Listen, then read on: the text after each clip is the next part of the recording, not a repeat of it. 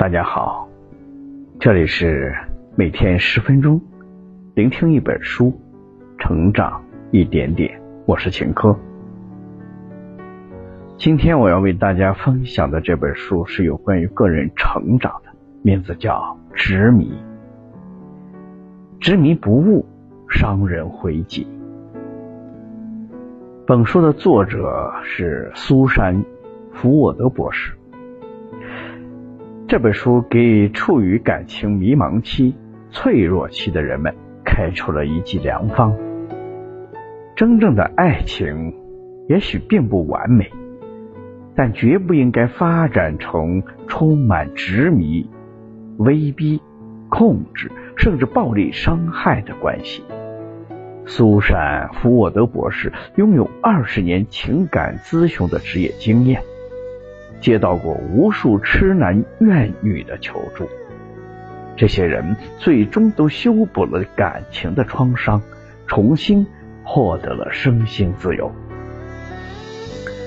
如果你身处类似的情感困境，无论是自己有执迷倾向，还是不幸成为执迷者的目标，这本具有实践指导意义的书都能够宽慰你，帮助你。带你走出辛劳，重获幸福。作者苏珊·福沃德，国际知名的心理理治疗师、演说家和作家。他的著作有《原生家庭如何修补自己的性格缺陷》《依恋为什么我们爱得如此卑微》《如何识破男人的谎言》《金钱魔鬼》《情感勒索》等等。本书曾荣登《纽约时报》畅销书排行榜的榜首。目前，他的作品已被翻译成了十五种文字，在全球发行。克雷格·巴克，影视剧编剧的制片人，他曾为全美许多杂志和报纸撰写文章，探讨人类的行为问题。现居美国洛杉矶，他曾与苏珊。福沃德合著过多部作品，如《原生家庭如何修补自己的性格缺陷》《金钱魔鬼》以及《对天真的背叛》等等。下面我会用大概十分钟左右的时间来为你讲述本书的精髓。世上没有没来由的爱，也没有没来由的恨。原生家庭、依恋关系。欲求满足都有可能是爱恨的源头。人拥有情绪很正常，但是如果过于执迷，则是坠入深渊的开始。很多时候，恋爱和婚姻中，你如果有什么意外，我也不会独活，就是执迷的典型表现。执迷的爱。看似充满激情、浪漫无比，但是深入探究就会发现，这些关系中充斥着感情的纠葛、焦虑与窒息。这些陷入执迷的人缺少健康关系中的现实感，往往在脑海中将自己的伴侣无限的美化，认为对方是此生唯一，一旦分开，任何人都无法替代。于是，执迷者会无休止的纠缠、穷追不舍，甚至会以自杀、施暴来威胁对方，导致被追求者很痛苦、无助、深受其害、饱受折磨。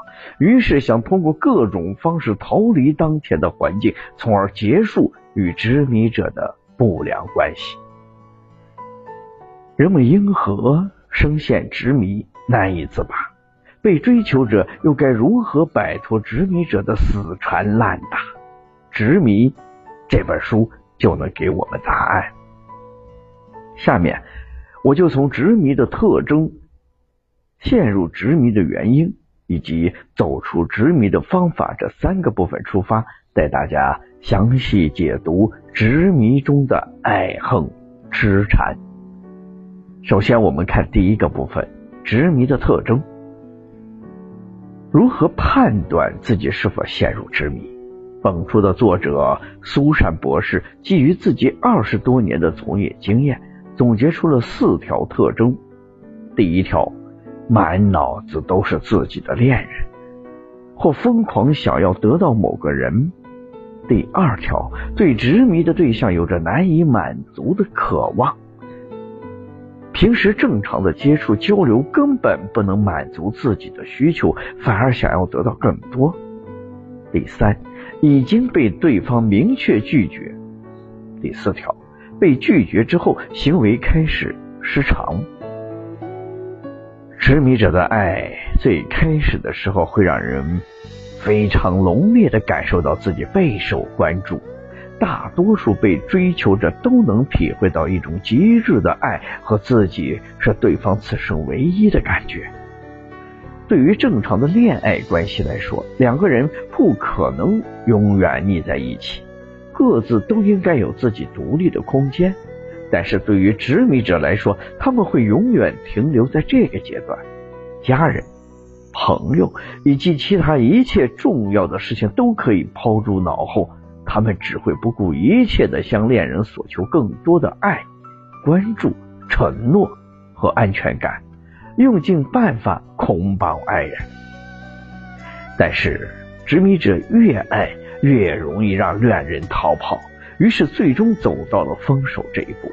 执迷者始终无法接受分手，他们很可能会通过极端的方式继续与对方取得联系，尽管对方可能不再有任何回应，但是执迷者依旧会深陷其中，不能自拔。可以说，执迷者一直沉浸在自己的世界里，用自己的方式爱对方。其实，这种爱是一种变相的束缚，对人对己都十分的不利。执迷者在爱中表现出的就是疯狂和偏执，要么得到，要么毁灭。第二个部分，陷入执迷的原因。童年时期的依恋关系是执迷状态的源头。婴儿六七个月时没有自我意识，不知道我的概念，他们认为自己与母亲是一体的。无论自己有何种需求，都能够被满足。六七个月之后，婴儿意识到自己与母亲是两个个体，开始迈向分离。在这个时期，孩子以为父母离开自己就不再回来了，因此嚎啕大哭。如果父母能够及时的回应孩子的需求，孩子就能够建立起对自己与他人的信任，从而度过这段惊险的分离期。但是如果在这个时期，孩子的情感没能够得到满足，就会让孩子产生被抛弃的感受。等到成年之后，他们就很容易变成执迷者，渴望通过一切努力得到恋人全身心的爱。当被对方拒绝的时候，执迷者会感到绝望、无助，内心的恐惧、幼时的痛苦和绝望的感觉会再度袭来。越是渴望。越被拒绝，就越想要得到爱，于是就出现了一系列的跟踪、偷窥、短信和电话轰炸等执迷的行为。执迷者企图用成年后的经历去治愈童年的伤痛，只可惜他们意识不到执迷行为只会让恋人离自己越来越远。第三个部分，走出执迷的方法。在这个过程中，执迷者不光给对方造成了困惑，他们自身也很痛苦。幼时的绝望经历、成年后的爱而不得，都在折磨着他们。他们也想逃离这个痛苦的漩涡，那应该怎么做呢？第一步，转移注意力，记录自己的执迷行为。记录的内容包括日期、时间以及关于六个问题的答案。六个问题分别是：怎么触发这个想法的？想了些什么？有什么感受？想做些什么？做了什么？结果是怎样的？通过这种形式，可以让执迷者看清自己执迷的想法、感受和行为，知道自己陷入执迷和用日志的形式清清楚楚的记录并看到相关内容还是有很大区别的。这有助于将这些想法、感受和行为直观化，有利于下一步的转变。第二步，给自己的感情放假，关闭执迷系统。当记录了一段时间的执迷日志之后，执迷者可以给自己的感情放假，在两周的时间内不与恋人联系，停止各种执迷的行为。执迷的系统的三个齿轮是：执迷的想法、执迷的感受、执迷的行为。行为很容易利用日记将其识别出来，并通过外力的帮助和自身的毅力的作用，使其暂停两周。对于执迷者来说，与恋人之外的人重新建立联系，对于走出孤立也是一个很好的办法。也可以寻找一些自己感兴趣或者让自己开心的事情，这样慢慢的就会发现，除了恋人之外，自己生活中还有很多其他的乐趣和选择。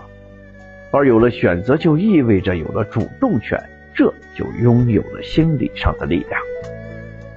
接着就是减少执迷的想法。回顾日记，自己都是在什么情况下产生执迷想法的，并尽量的减少再次面临相同情况的次数。但回忆是无法清除的，这个时候需要有一个觉知，觉知意味着拥有了主动选择的权利，给自己设置一定的时限，每天只可以执迷一会儿，并将这个时间由多变少。再到消失，也可以用形象化的方法去摧毁执迷的想法和感受，比如把执迷的想法和感受想象成一团废纸，然后你想象着自己把它丢进了垃圾桶，就会感觉轻松了很多。第三步，重新评估恋情。如果恋情已经无法继续，那么就接受这个事实，允许自己悲伤，并坦然的面对悲伤。只要不逃避，悲伤就会有结束的那一天。如果恋情继续，执迷者需要不断的觉知自己的行为，承担起责任，控制自己的行为，以防再次陷入执迷。第四步，面对被拒绝的童年。直面被拒绝的童年，找到心理治疗师帮助舒缓创伤。可以给父母写信，把儿时的感受和痛苦写下来，表达自己当时的情感。但不一定要把信寄给父母，一遍遍的念给自己或者念给心理治疗师听，也一样有效果。这样的表达出来的时候，痛苦就会消失，不会再持续的作用于我们的生命当中。这也意味着自己接受了父母的不完美，看到了真实的世界，就可以停止童年痛苦模式的重复。第五步，建立真正的亲密关系。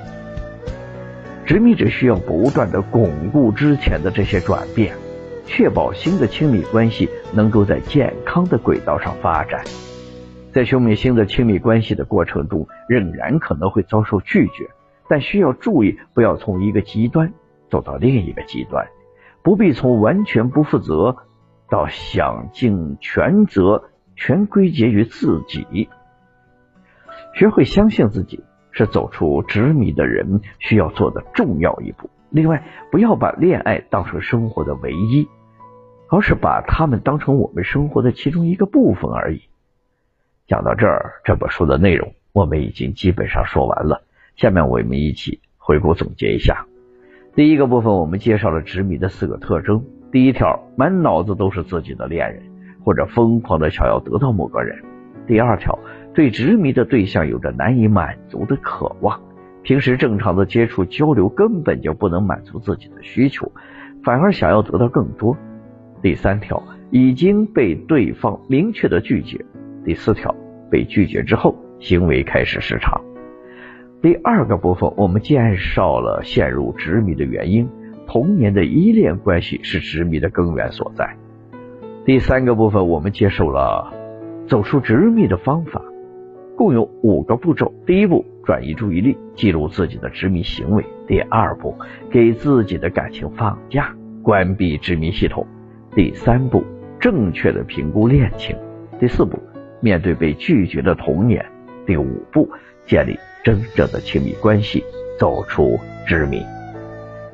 执迷并不是深爱的表现，最好的关系是你需要的时候我在，但在其他的时候，我们各自拥有自己的生活。好了，以上就是今天这本书的全部内容。恭喜你，我们又听完了一本书。每天十分钟，聆听一本书，成长一点点。我是秦科，我们下期再见。